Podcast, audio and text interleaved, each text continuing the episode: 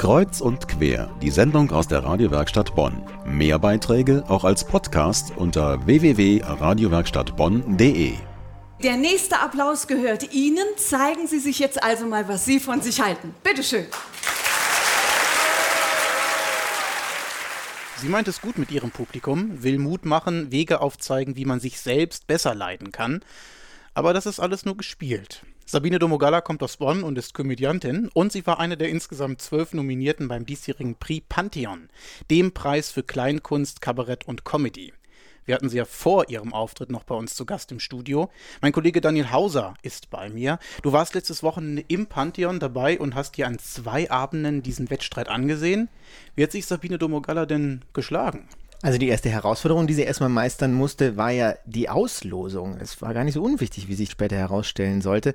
Das bedeutet, alle zwölf Kandidaten kamen in eine große Trommel hinein und dann wurde gelost, welche sechs am Tag 1 und welche anderen sechs an Tag 2 auftreten würden.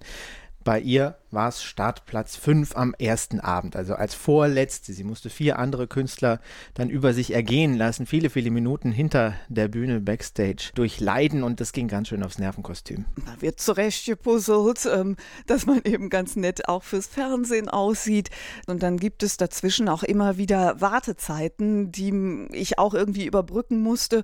Also ich, ich kann nur sagen, dadurch, dass es eben ein Wettbewerb war und es dann ja da um etwas geht und sei es nur um den eigenen eigenen Anspruch, da mithalten zu können, ist einfach eine ganz andere Anspannung da. Und dann kam halt ihr Auftritt als Motivationstrainerin im Zentrum mit dem sogenannten Sorgensack. Das ist ein äh, gehäkeltes Etwas äh, mit einem Zug obendran. Da spricht man im Prinzip alle seine Probleme rein nach ihrer Philosophie, zieht dann diesen Sorgensack zu, schmeißt ihn auf den Boden, trampelt drauf rum und damit ist man seine Probleme los. Das kam auch gut an, aber hat halt leider nicht für den Sieg gereicht am Ende. Daniel, insgesamt zwölf Kandidaten haben um den Prix Pantheon gerungen. Sabine Domogalla hat ihn nicht bekommen. Wer denn stattdessen? Ja, die Jury, die konnte sich nicht so richtig entscheiden, deswegen hat sie den Preis geteilt. Einmal vergeben an Gunkel aus Österreich, der ist fast schon so eine Art Philosoph, hat sehr komplexe Dinge erzählt über Christentum und das Verständnis der Entstehung der Welt. Das ist sehr tiefschürfend und gar nicht mal so lustig. Äh, ganz anders war das bei Philipp Simon, ein Holländer, der eben mit seinem charmanten Akzent über deutsche Politik gesprochen hat. Und das ist unglaublich pointenreich und eben aus der Perspektive eines Außenstehenden. Das hat gezündet und äh, in der Jury hat das auch Knacki Deuser gefallen, den man ja von Nightwash kennt. Die haben es beide wirklich absolut verdient, weil sie auch ein bisschen aus unterschiedlichen Welten kamen. Ein absoluter Könner des Wortes, des Geistes, in der Gunkel und mit Philipp Simon wirklich ein ganz neues Gesicht, herzerfrischend, lustig, böse, eigen, wiedererkennbar. Das war super. Von daher fand ich eine sehr ähm, salomonische Entscheidung. Knacki Deuser war einer der zwölf Juroren beim diesjährigen Prix Pantheon. Und der besteht ja eben nur zu einem Teil aus dem Votum der Jury.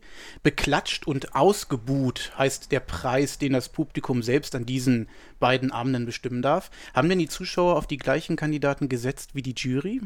Teilweise vielleicht schon. Zumindest war der Applaus bei dem Holländer Philipp Simon auch sehr laut. Aber am Ende hat sich das Abstimmsystem beziehungsweise dieses Auslosesystem vom Anfang ähm, bemerkbar gemacht, denn der erste Tag ist wesentlich stärker gewesen und man musste aber bereits am ersten Tag für die ersten sechs Kandidaten abstimmen.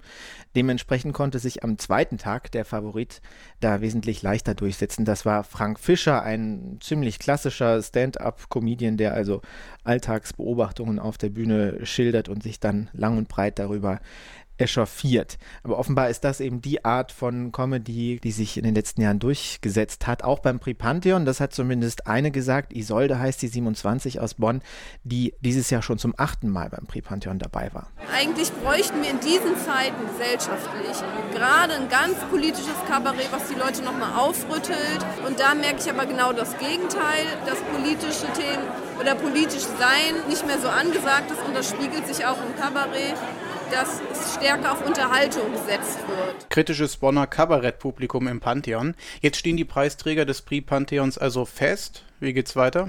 Es wird sogar noch einen Preisträger geben. Und zwar heute in zwei Wochen und heute in drei Wochen läuft die Aufzeichnung dieser beiden Abende im WDR Fernsehen. Und danach können die TV-Zuschauer dann ihren eigenen Sieger nochmal wählen.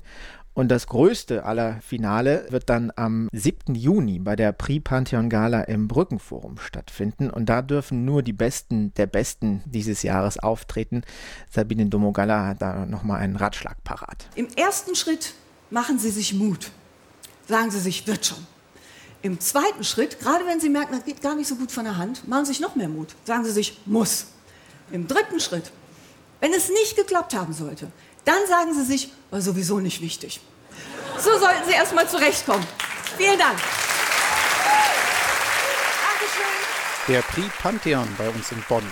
Wenn Sie mitentscheiden wollen, wer den Zuschauerpreis des Prix Pantheon erhält, der erste Teil des Wettbewerbs kommt im Fernsehen am 22. Mai, also heute in zwei Wochen.